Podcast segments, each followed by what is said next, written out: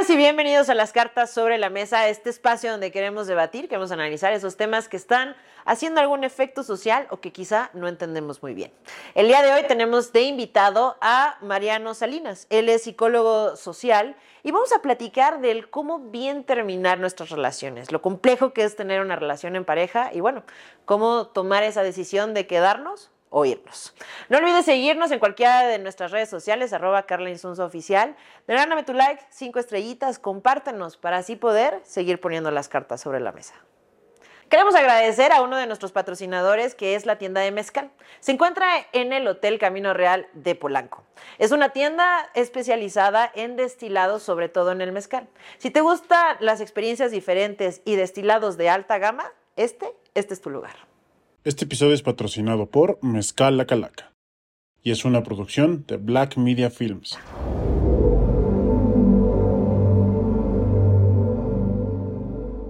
Mariano, gracias por venir a poner las cartas sobre la mesa. ¿Cómo estás?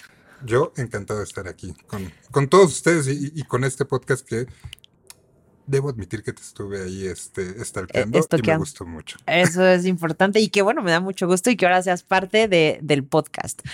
A ver, las relaciones. Yo creo que es una de las partes que más nos pueden afectar, ¿no? A veces quizá no estamos bien en la chamba o algo, pero el no estar bien con nuestra pareja o estar pasando una ruptura sentimental es de lo que más nos, pues nos puede mover nuestro estado anímico.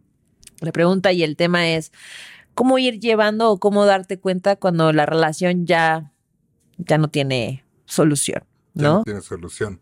Bueno, en realidad es un proceso que se tiene que ir masticando poco a poco, porque a final de cuentas las relaciones, eh, si te lo pones a pensar con cuidado, en esencia, estar en una relación de pareja es por definición una situación muy complicada. Estás eligiendo a un total extraño, ¿no? Que de repente conoces, que te gusta, que te atrae, que empiezas a encontrar ciertas este, posibilidades para vincularte y decides empezar a tener una vida con él o con ella, dándole una importancia enorme, ¿no? Cambia todo, empiezas a vincularte emocionalmente, pero no deja de ser un otro ente totalmente este, separado, este, que no conocías, que estás en proceso de hacerlo. Entonces, ya de por sí, eso a veces parece hasta mala idea, ¿no? o muy complicado, ¿no? es, muy complicado.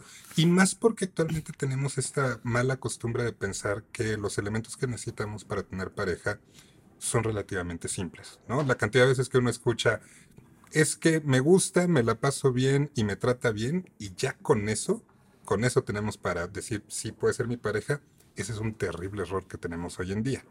¿Qué tendría que tener, o sea, en qué deberíamos de fijarnos, por ejemplo? Vamos a ponerlo así, esos tres elementos que siempre decimos es solamente lo que nos dice es buena idea seguir conociendo a esta persona. Ok. Nada más, ¿no?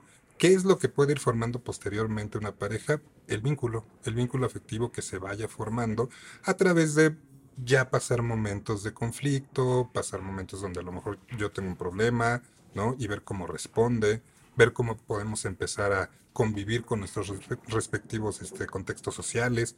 Vaya, es una cuestión muy complicada y que toma tiempo. Sí, porque aparte, en la parte buena, ¿no? Normalmente cuando estás conociendo a una persona que te interesa, pues pones tu mejor cara. ¿no? Y todo está bueno, y si algo te molesta, pues, bueno, no pasa nada, pero seguimos sonriendo porque no quieres que acabe la cita.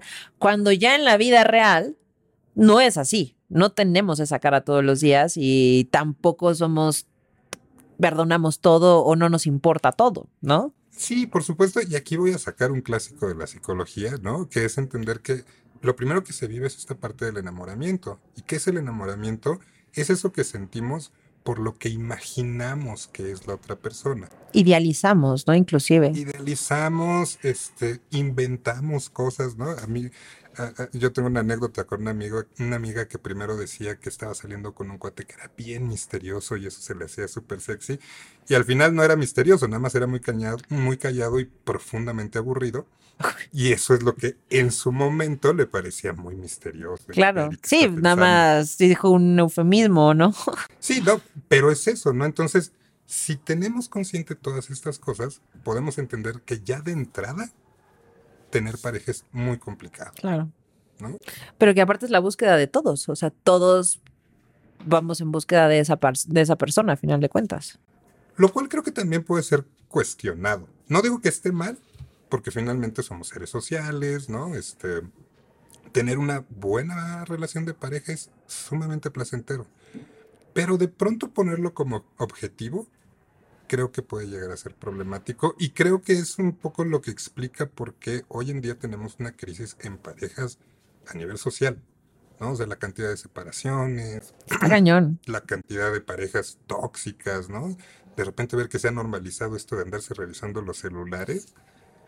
¿En qué momento llegamos a eso? Es que, ¿sabes qué? Yo creo que hemos confundido el sí, somos dos mundos, pero también hay una parte de intimidad y una parte externa que no puede, por más que seamos pareja, no vas a poder llegar a esto, ¿me explico? O sea, eh, yo en muchas ocasiones es el de, ah, pero tú no tienes tema de que salga con sus amigos, pues no, ¿no? O sea, y es hasta sano a veces, como él no debe tener tema cuando yo tengo mis cosas, mi, pero ha sido como, tiene que ser muégano, como esa parte de, de controlar la vida del otro en muchas ocasiones, ¿no? De controlar, de incidir, y además creo que en medio de todo esto está esta idea muy, muy actual, que es el que las parejas se construyen. Y no es exactamente así. Obviamente tenemos que ir haciendo acuerdos, este, acoplándonos, sí cediendo algunas cosas, pero la parte de la materia prima, que es ese primer vínculo, ya sea afectivo o ya sea económico, o sea, del que sea, todos se valen en tanto sea como claro, pero esa materia prima, esa no se construye. Esa está o no está, aparece o no aparece. Entonces, si se nos olvida eso y creemos que una pareja es una especie como de casting, ¿no? Y vamos viendo, y entonces tú cambias esto, yo cambio el otro.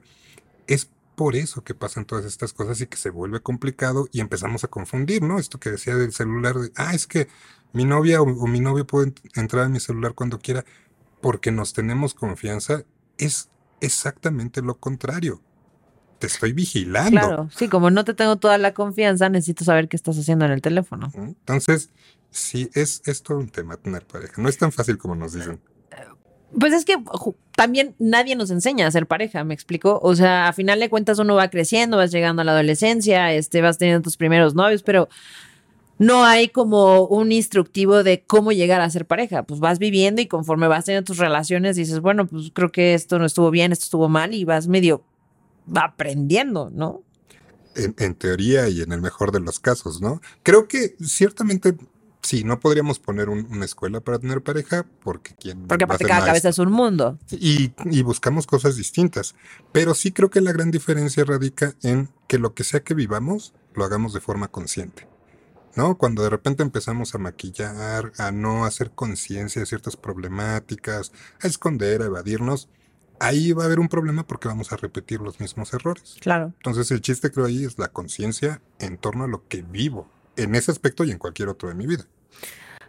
¿Cómo viven los duelos cada uno? Porque eh, hablábamos antes de entrar al aire, las mujeres y los hombres vivimos, amamos, sentimos completamente diferente y es normal. ¿Cuál es como el perfil de una mujer cuando vive el duelo de una separación? Bueno, yo creo que ahí es un poco un mito que hay una diferencia absoluta, ¿no? Esto de que a lo mejor este, hay hasta memes, ¿no? De que las mujeres este, se recuperan muy pronto y los hombres parece que no les duele, pero luego están devastados. Eh, yo creo que depende mucho de qué pareja venimos, ¿no? De la importancia y de cuándo vivimos el duelo, porque hay muchas relaciones que terminan mucho antes, por lo menos de forma unilateral, de que se nombre la separación.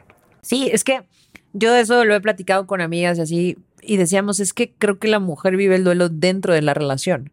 Y cuando ya tomas la decisión de quizá terminar una, la relación, ya estás muy sanado, digamos, en muchas cosas, o estás muy consciente. Y el duelo lo vives dentro de la relación. ¿no? A diferencia del hombre, normalmente el hombre le llega el trancazo de no, pues ya no quiero estar contigo y es como, wow, espérame, ¿cómo? Cuando pensé que todo estaba bien. Y creo que ahí lo, donde sí podemos marcar una diferencia es justo en esto que mencionas, ¿no? Que es qué tanto a nivel cultural y social, eh, y esto evidentemente es un estereotipo, pero los estereotipos existen por algo, ¿no? Que es esta parte de, bueno, a lo mejor los hombres no estamos tan acostumbrados a estar en contacto con emociones, ¿no? A fijarnos en ciertas cosas, eh, de repente por nuestra forma de, de procesar la, la información a nivel cerebral, cosa que está comprobado, ¿no? Que somos bastante más simples, ¿no? A lo mejor no nos damos cuenta de todo lo que está pasando en la relación y cuando por fin se lleva a cabo la ruptura pareciera que es una sorpresa. Por supuesto, luego uno lo revisa y dices, pues sorpresa de dónde, ¿no? Si estaban absolutamente todas las señales. Claro. Entonces, sí, ciertamente por esa misma razón es muy común que las mujeres tengan ese duelo durante eh, este último periodo de, de la pareja y que de repente los hombres no nada más los tome por sorpresa, sino que además, como nuevamente culturalmente no estamos acostumbrados a lidiar con nuestras emociones, de repente es evadirlo, ¿no? Y entonces era así, eh, vámonos al table, y sí, vámonos a poner una borrachera, y sí, que es todo para no contactar con eso que Claro. estamos sintiendo, se va acumulando hasta que la realidad nos alcanza y bueno, ya uno se deprime y de ahí el origen del meme, ¿no? Claro. En esencia. prácticamente.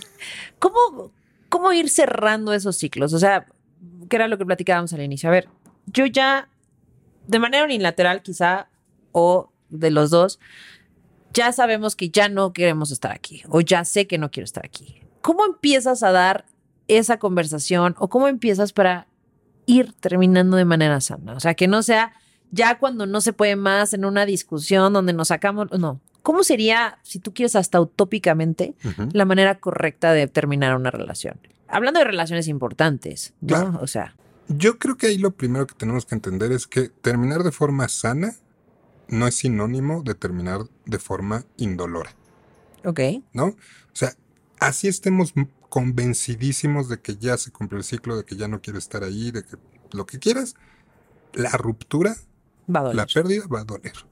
Y de eso no hay este cómo escaparse, ¿no? De repente en consultorio que escucho este, pero ¿cómo le hago para tronarlo sin que le duela? No, pues No, pues no. eso no existe, ¿no? Entonces, primero hay que hacer esa diferencia de que va a ser un proceso doloroso, así estemos perfectamente convencidos. Y número dos, creo que todo parte primero de un análisis personal de qué quiero y por qué estoy haciendo las cosas. ¿eh? Estamos muy acostumbrados, por ejemplo, a evaluar la cantidad de tiempo que llevamos en pareja. ¿No? Decir, híjole, es que es una relación de 6, 7 años, ¿cómo la voy a terminar nomás así? Ok, tiene una relevancia a nivel de vida, pero el hecho concreto es que si ya uno no está a gusto, da igual si llevas 7 días o 7 años. El punto es siempre estar al servicio de lo que deseas, obviamente de forma consciente, Claro. ¿No? Sí, no, y que no son berrinches, ¿no? no, es un sea, berrinche, no es... Y yo creo que también una cosa que ayuda mucho es en el proceso previo, qué tanto podemos irnos en paz con que hicimos lo posible por no llegar a eso, ¿no? Y desde ir a terapia de pareja, platicar, ¿no? Pero platicar de forma en que sí podemos proponer cosas. Pero a ver, platícame algo. ¿Cómo lograr esa comunicación asertiva? Pasa muchas veces que cuando ya estás hablando con la pareja es como de, pero yo no pensé que estábamos tan mal. Es como, pues no sé, te escribí una carta o es que he estado hablando contigo o oye, mira, todas estas veces que yo te dije que no me sentía como, o sea, sí, sí, que no te sentías bien, pero no pensé que, ¿cómo empezar a lograr esa comunicación asertiva con la pareja para que la mujer comunique o él comunique que no estás bien. Ojo, no voy a terminar, solo quiero darte los primeros red flags. ¿Me explico? De entrada, esa conversación tiene que ser clarísima primero con uno. Porque hay dos cosas que las parejas suelen hacer muy seguido y que justo provoca que no se logre eso, que es el famosísimo tenemos que hablar. ¿No? Y que Tan, tan. la mayoría de las veces ese tenemos que hablar se traduce en vamos a repetir la misma discusión, pero tranquilos. Exacto. Sí, Entonces- seguimos girando en la misma taza. Entonces, si eso no me lleva a yo exponer exactamente qué siento y proponer algo, podemos repetir las discusiones en el estado zen que quieran, pero no se va a llegar a nada. Entonces, número uno, yo tengo que tener muy claro qué es lo que quiero comunicar. Y número dos, está esta parte de querer endulzar las cosas para que no parezca tan red flag, para que el otro no se espante o no se incomode. Y ahí lo que hay que entender es que esas pláticas son tan necesarias como incómodas. Claro. Y tampoco hay manera de zafarse de eso. Pero precisamente el poder ir, ¿no? Eh, sobreviviendo a esas incomodidades es justo a lo que me refería. Son las cosas que verdaderamente te van o solidificando como pareja O arruinando. o diciéndote que ahí no es. Pero tenemos que entrar en eso, porque si yo de pronto eh, solamente doy ciertos mensajes un poco más tímidos, este, no hablo conmigo y no soy claro, por ejemplo, qué tanto sí me molesta una situación y medio lo disfrazo y todo, también no va a ser culpa del otro no entender a plenitud como la dimensión del problema.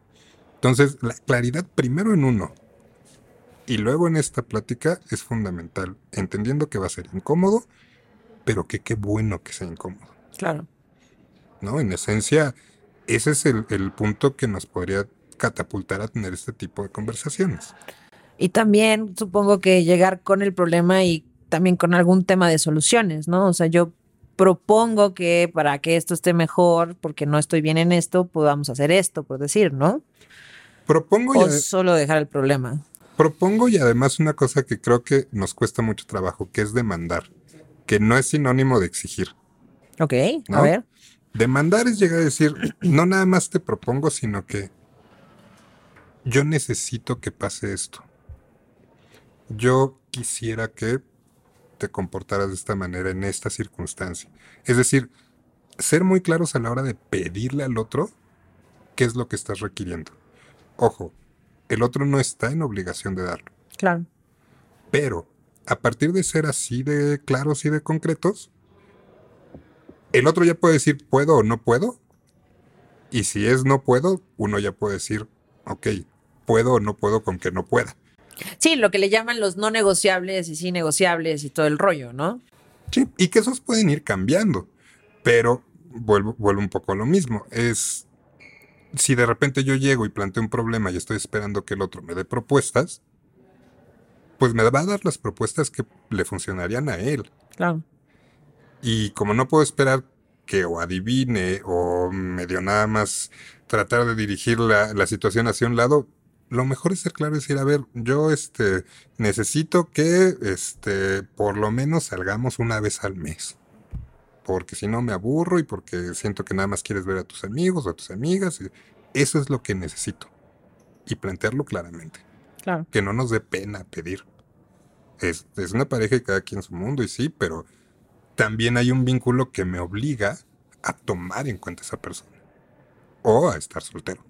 Cualquiera de los dos casos. Exacto, porque aparte hace rato comentabas algo muy importante que es, sí, cuando tienes una relación de cierto tiempo, pues a veces dices, pues ya bueno conocido, no, malo conocido que bueno por conocer. También ya tienes todo un vínculo porque es diferente y es complicado cuando dices, es que ya son los amigos, es la familia, es todo lo que se ha involucrado alrededor de nosotros, que también el terminar rompe con todo eso. Obviamente si hay hijos, no es como de puta, pues es que también los niños están chiquitos y cómo nos vamos, o están de la edad que sea y cómo nos, o sea, creo que tienes que ser muy claro y no sé tú cuál sea tu punto de vista, el cómo quitarte todos esos pesos y entender que no estás, no quieres estar ahí. ¿No? O sea, porque te digo, para empezar, los hijos. ¿Cuánta gente no dice, ah, no, pues es que por los hijos no nos hemos separado y es inclusive peor? Bueno, bueno la, la- por lo menos en consultorio la cantidad de hijos que yo he escuchado que dicen, híjole, ¿por qué demonios no se divorciaron mis papás? Gracias. ¿no? Exacto. es, es inmensa. Pero bueno, aquí vuelvo a lo mismo. Y aquí voy a estar repitiendo esto de la claridad una y otra vez, pero porque es la base, ¿no? De todas estas circunstancias. Yo primero tengo que ver qué es lo que deseo. Tengo que averiguar qué es eso que me está molestando, qué es eso que me está teniendo insatisfecho y ver qué quiero hacer con ello. No puedo decir que no se tomen en cuenta cosas que incluso platicábamos ahorita desde los hijos, a lo mejor un negocio, Claro, ¿no? En también. conjunto, este, los años, este, resulta que sus amigos me caen mejor que él, ¿no? claro. Sí, o su familia, ¿no? a veces haces un vínculo con la familia muy, muy especial. Claro. Entonces, ciertamente se puede meter eso en la ecuación.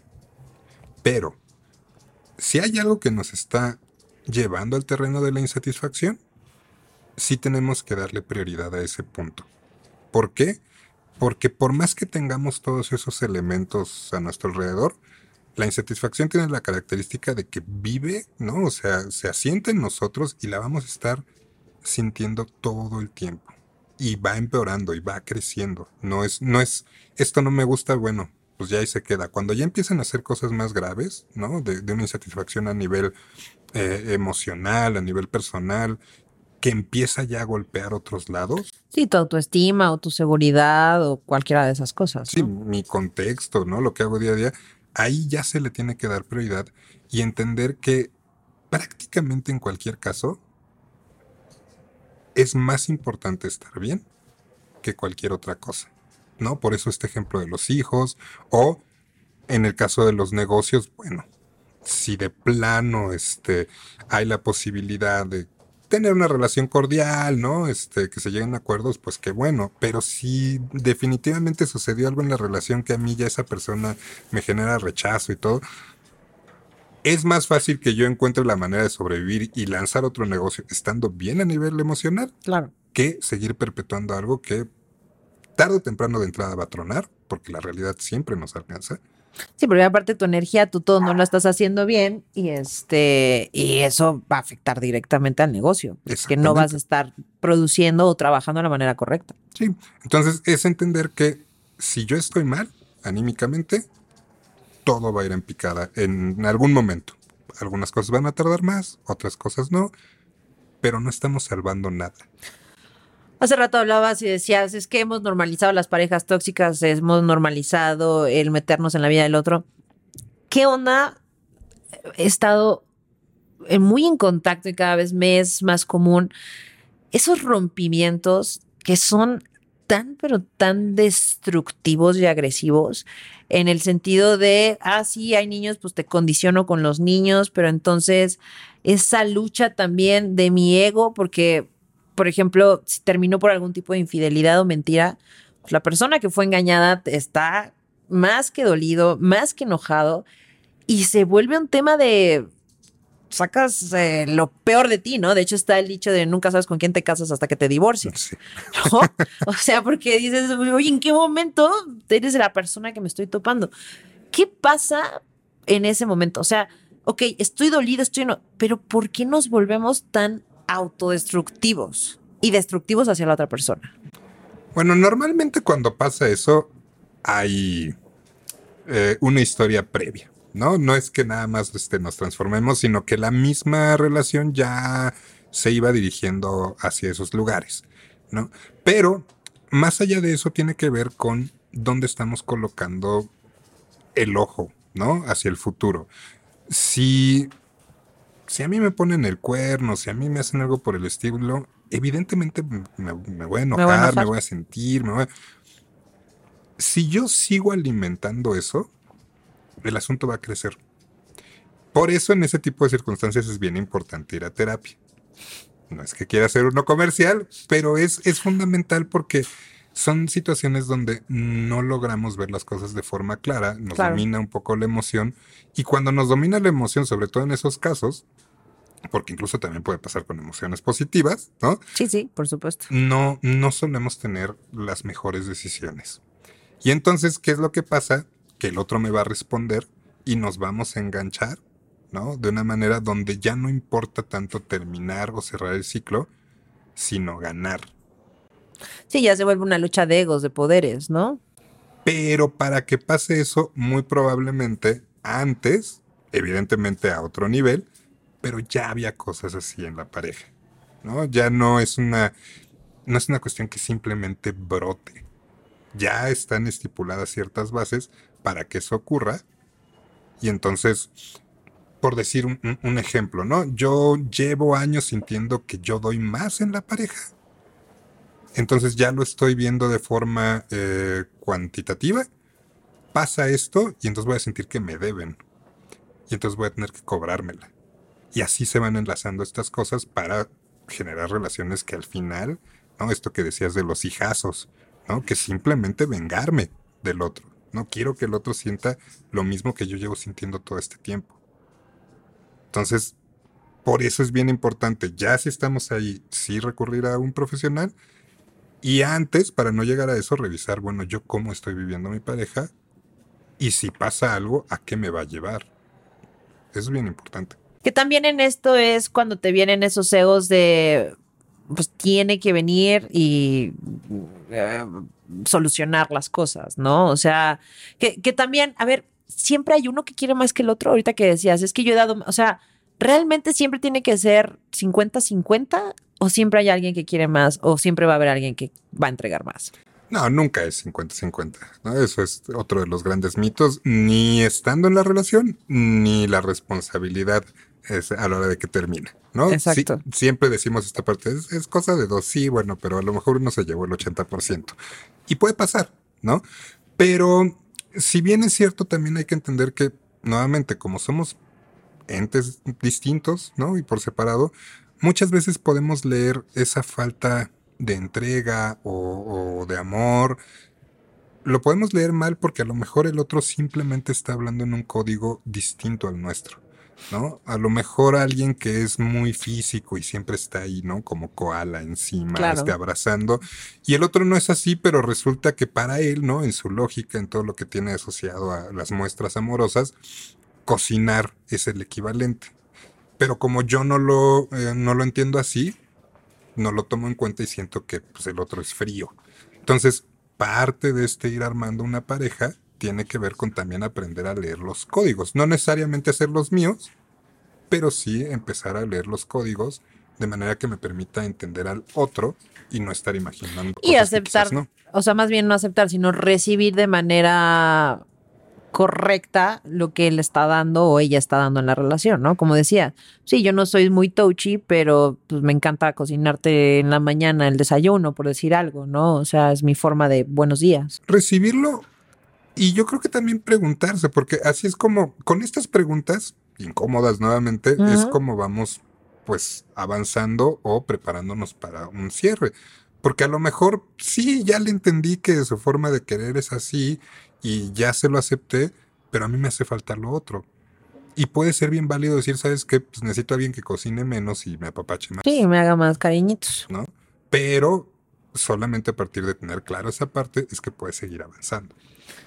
Ok, ya estamos muy claros que tenemos que tomar la decisión. ¿Cuál es la forma correcta de esa conversación? ¿No? Porque hay gente que dice, eh, una vez escuché en un podcast, güey, pues en el carro, ¿no? Porque es como súper incómodo, rápido, pues sabes qué, ya, vámonos. Pero eso quizá lo puedes hacer con un novio, con algo muy X, pero no lo vas a hacer con tu persona de vida de X número de años o el papá de tus hijos o cosas así, ¿no?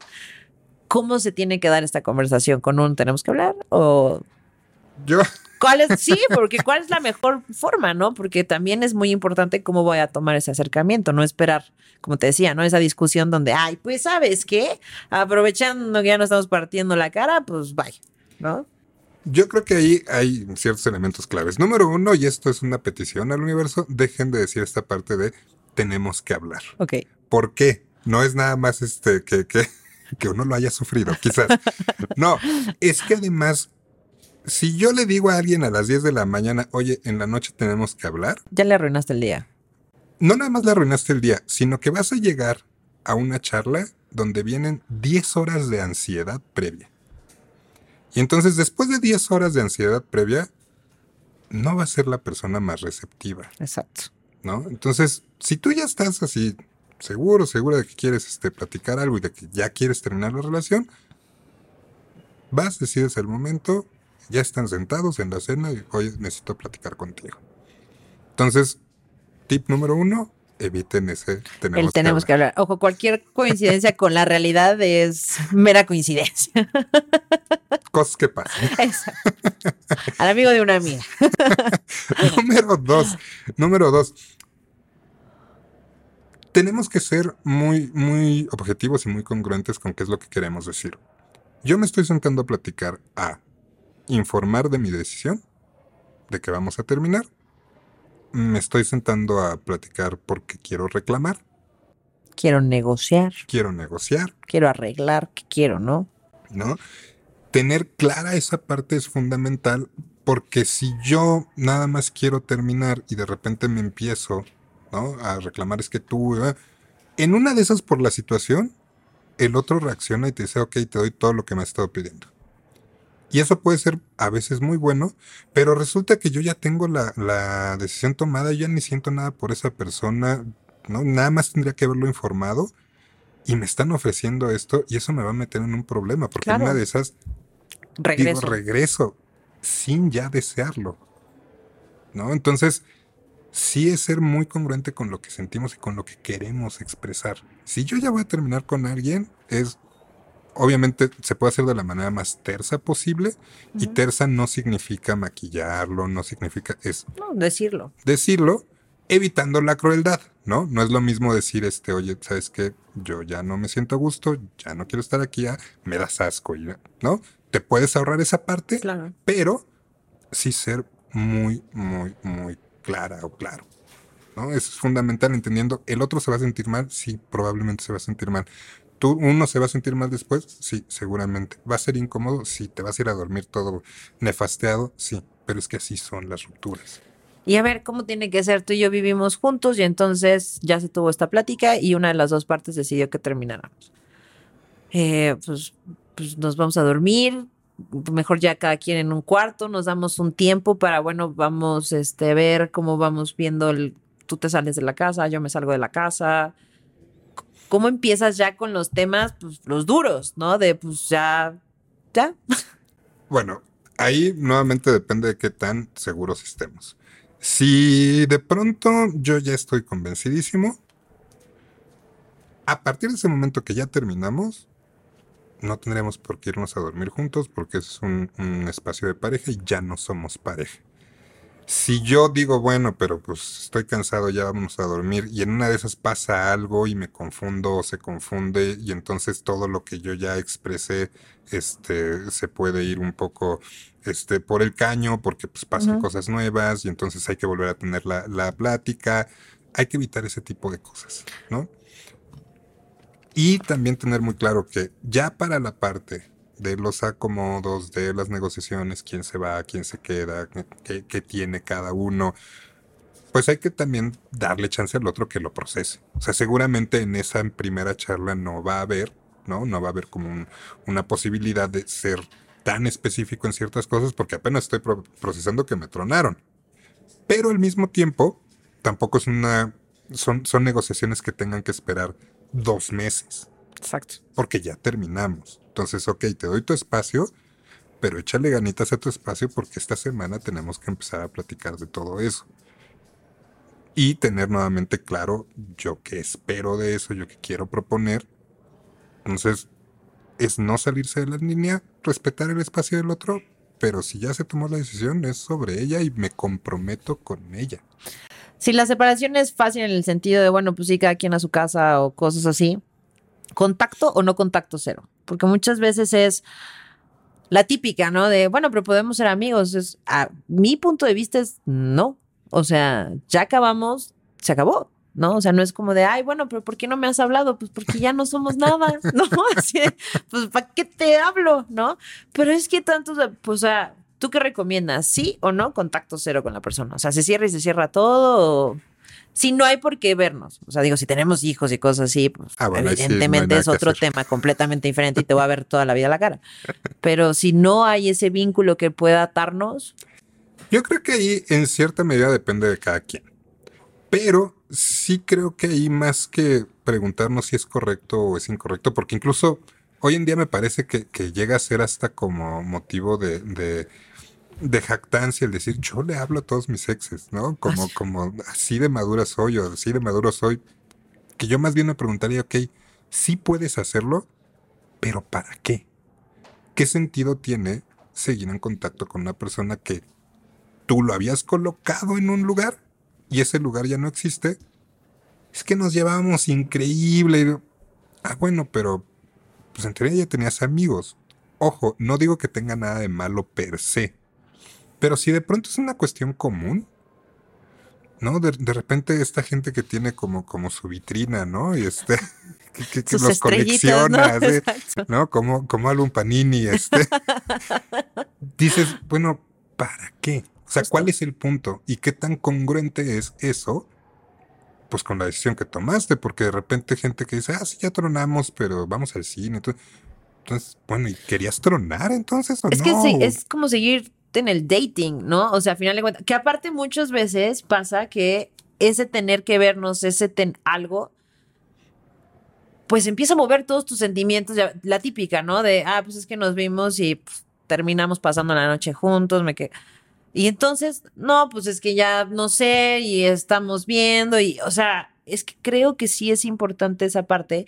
Y también como yo le he dicho, a ver, una cosa es que termines bien y decir, bueno, pues un día me lo topo en la calle, pues sí, lo saludo y con gusto, ah, pues, ¿qué onda? ¿Cómo estás? Pero, pero se cierran ciclos, creo, ¿no? Claro, porque además hay ciertos procesos emocionales muy claros que dificultan eh, que siga avanzando eh, to- toda la cuestión del duelo cuando no tenemos una separación. Y hay una cosa bien simple.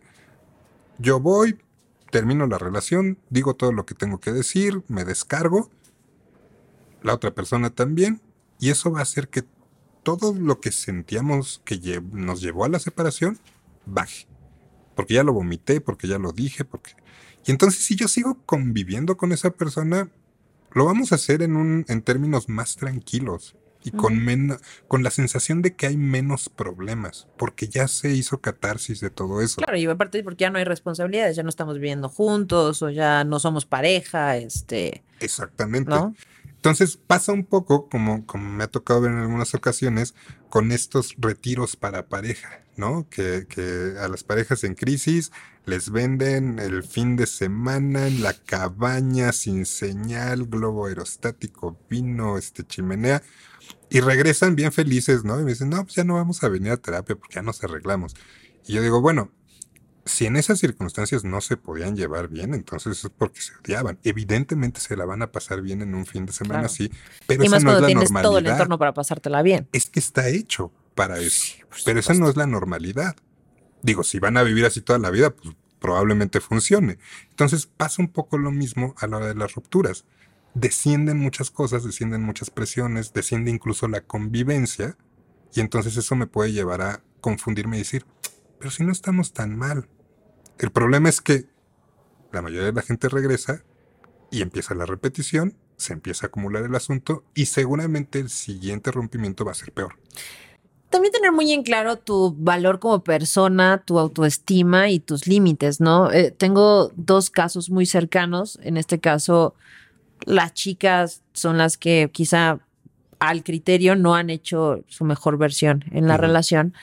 Y a pesar de muchos síntomas de toxicidad, de agresión inclusive física, o sea, una relación realmente muy, muy tóxica, estos dos chicos están dispuestos a reconquistar a la pareja y aguantar todo para que ella regrese. ¿Me explico?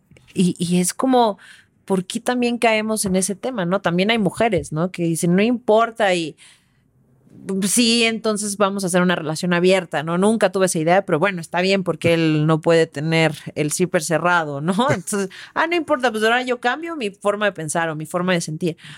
También cómo no llegar a ese punto, ¿no? Bueno, ahí sí yo creo que son temas como muy en específico que sí requieren un proceso terapéutico personal. ¿Por qué? Porque eso de lo que no, no nos queremos separar nunca es la persona que representa esta pareja. No nos queremos separar de la idea de que lo logramos, el objetivo, no nos queremos separar del miedo a estar solos, no nos queremos separar de muchas otras cosas, pero De nunca lo que idealicé quizá, ¿no? pero incluso en esa idealización es está sucediendo por algo a nivel interno. O sea, ya cuando llegamos a esos puntos, ¿no? De es que le voy a dar la onceava oportunidad, ¿no? Después de que ya me pusieron el cuerno tres veces, ya me dieron una bofetada, ya me eso ya es personal. O sea, eso ya te está hablando de una problemática interna, Interna. donde esta pareja solamente es un síntoma. Un síntoma más seguramente de muchos. Y que es bien importante atender porque el problema con esas situaciones es que siempre van increciendo. Siempre se ponen peor y peor y peor y peor y peor. Y por eso tenemos unas historias de terror. Claro. ¿no? Entonces, sí, sí entender eso y entender que esta parte de la toxicidad sí está divertida en TikTok, sí está divertida en, en, en, en Sí, historias, como una broma. pero no está chistosa, ¿no? Sí, en la vida real y topándotela de frente es, tiene todo menos risa. Sí, entonces, y esto lo vuelvo a mencionar, esta parte de, yo de verdad escuchar conversaciones, ¿no? En, alguna reunión de, ah, es que luego lo tengo que andar cuidando mi celular. O sea, si sí es cierto, es bastante más grave de lo que creen, ¿no? Eh, ciertos desplantes, ¿no? Este, por ejemplo, el me enojo y paso dos semanas sin hablarte. Sí, el castigo, ¿no? De ahora te, te toca cas- te- me toca castigarte. Eso es violento, abiertamente. Claro. ¿no? Entonces, de repente hay que hacer mucho un, un proceso de, in- de introspección para ver, ok, esto pasa comúnmente, pero no, ni quiero vivir así, ni, ni puede ser normal en ese sentido, Exacto. ¿no? Entonces, para llegar a estos puntos donde ya se empieza a reproducir un ciclo cada vez más nocivo, ya es un proceso personal, o sea, ya está pasando algo grave, pero conmigo. Sí, porque aparte a veces se viene hasta la parte de yo no puedo quedar mal. Ha pasado en plan de uh, historias de es que estamos en la terapia o está en la terapia y con tal de que ella o él no queden mal, está mintiendo. O sea, no son así, pero entonces es para qué vas a terapia. O sea, digo, a final de cuentas, y tú no lo puedes decir mejor que cualquiera, pues yo como terapeuta, pues si lo veo de una forma muy fácil, pues sí, ya me pagaste. Yo voy a trabajar con la información que me das, pero si no es información verídica, pues no es mi culpa, o sea, no puedo hacer más, ¿no? O sea, y el efecto no va a ser el sensato, pero pues si tú crees que mintiendo va a estar mejor la cosa, pues mintiendo o, por ejemplo, ahorita que mencionabas la, terapia, de pronto gente que, que se miente a sí misma en por qué va a terapia. Porque en terapia de pareja hay que aclarar una cosa. No sirve solamente para solucionar problemas de pareja. También sirve para terminar bien. Lo mejor Claro. posible, sobre todo cuando de pronto hay hijos, el negocio que decíamos. También sirve para poder terminar de la manera más sana posible pero no es voy a terapia de pareja para salvar mi relación. Y esto lo menciono porque a veces hay gente que va con ese discurso y que honestamente quiere terminar, lo cual es absolutamente válido. ¿No? No, no, no pasa nada, es, es asumir esos deseos personales, pero si yo no me lo comunico, ¿no? Y empiezo a avanzar y avanzar y ya hicimos el acuerdo A, el acuerdo B, ya pasó esto, y yo me sigo sintiendo mal y no lo digo, pues es una bomba de tiempo para mí. claro. Y lo que no, lo que no podemos expresar en palabras, tarde o temprano se expresa en actos. Y algo pasa. O sea, Mariano, para ir cerrando, ah, bueno, y también una parte creo muy importante es nunca hables mal de tu ex, ¿no? O sea, en el sentido de es que era un tal por cual o era una chica así, era como, creo que también parte de cerrar es el mejor recuerda por qué en algún momento estuviste con esa persona y quédate con eso, ¿no? Porque si sigues haciendo daño Sí, yo, si vas por la vida. yo ahí diría depende el ex, ¿no? Creo que hay exes que, Que sí se que merecen. merecen el, el- el- Una buena el rosteo, ¿no? Pero también al mismo tiempo me he encontrado, ¿no? Con casos de que todas las exes o todos los exes son así terribles y asquerosos. Y uno dice, bueno, pero tú elegiste a todos, Más bien, ¿qué patrón traes tú? ¿no? O sea, es, es como el chiste este, ¿no? De, de- de, eh, que viene un, a- un señor manejando y escucha en el radio que hay un loco manejando en sentido contrario en periférico y él dice, uno, un chorro. Claro. No, dices, no, a ver, o sea, si todos son nefastos y con todos acabaste mal, probablemente el problema seas Eres tú, tú. ¿no? Pero ciertamente, eh, también hay que reconocer cuando la historia estuvo bien, ¿no? Porque no todo es solamente cómo terminaste. También hubo Como momentos que te llevaron a eso, cosas que descubriste, ¿no? Cosas que experimentaste o por primera vez o de una manera distinta. Creo que ahí el punto es honrar la relación, con lo bueno y lo malo, ¿no? Y colocarle en esta especie como de museo interno que Claro. tenemos de nuestra historia y que tenga su sitio, Eh, si a lo mejor está un poco más cargado para un lado o para el otro de anécdotas, bueno, está bien, ¿no? Exacto. Pero, pero sí es tratar de ver el asunto de forma integral. Y quien se merezca dos mentadas, está bien. Son válidas, ¿no? Y también hasta tú para nada. cerrar el ciclo, ¿no? Tres y bien dadas, ¿no? O sea, no pasa Se vale. nada. Pero entonces, un poco en conclusión, una de las partes más importantes, y eso lo hemos hablado en otros episodios de las cartas sobre la mesa, la salud mental es básico. O sea, no vas a tener nunca una buena relación si tú no estés bien y también para iniciar o para terminar o para rescatar o para seguir creciendo una relación, siempre el eje en todo es que uno esté bien, ¿no? Entiendo. Que uno esté bien y que sea claro y que sea honesto con uno mismo. Es Claro, fundamental. porque eso va a dar la claridad con los demás. Sí, totalmente. Totalmente. Y sobre todo ahorita que, que hablábamos de, de terapia en pareja, no se esperen. No se esperen a que ya se aventaron el cenicero y se pusieron el cuerno. Porque normalmente las parejas que esperan tanto para hacer algo, ya está bien Ya no. complicado. Para, para ellos, ¿no? O sea, no, no, no porque uno quiera el trabajo más fácil, sino que es que como perdono ciertas cosas. Exacto. Entonces, si de repente sienten que ya no está fluyendo igual, que no se sienten igual, que hacen falta cosas que no logran identificar, dense el chance y vayan a terapia de pareja o por lo menos vayan a terapia individual. Clarificar dentro de uno ayuda muchísimo.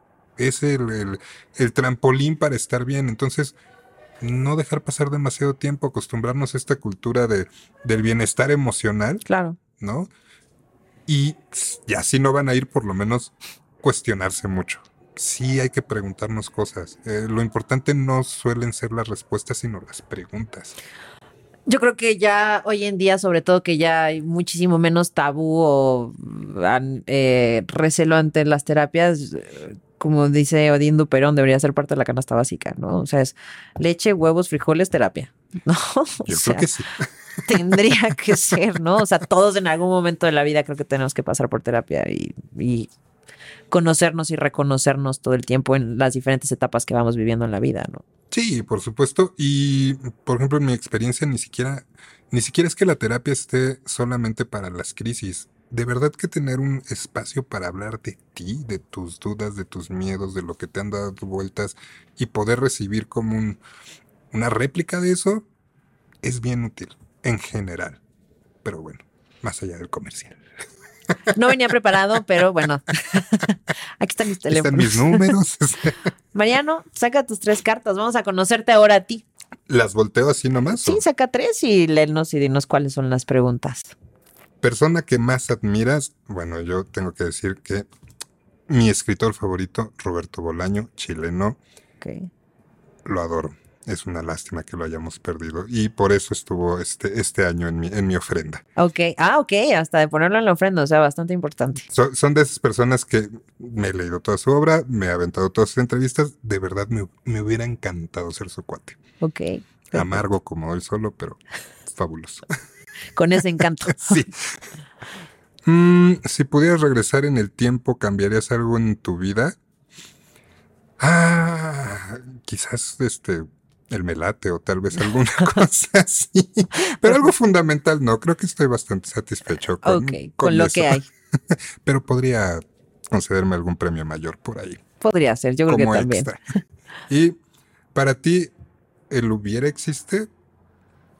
Pues creo que, que no es, creo que no es el, eh, la conjugación más, más útil, pero a veces se puede, se puede utilizar no tanto como para lamentarse lo que no fue, sino para prepararse por lo que pudiera venir y analizarlo y decir, bueno, hubiera- me hubiera gustado que pasara esto, la próxima vez que tenga chance, me gustaría a que fuera distinto. Mariano, qué placer platicar contigo. No, hombre, un placer que me Gracias. hayan invitado. No, al contrario. Y bueno, sí, no veníamos preparados, pero en la descripción de todos los episodios van a estar las redes sociales. Ya saben, si quieren tomar terapia individual o terapia de pareja, pueden acercarse a Mariano. Ahí va a estar toda su información. No olviden seguirnos todos los martes, tenemos contenido nuevo y así vamos a seguir poniendo las cartas sobre la mesa.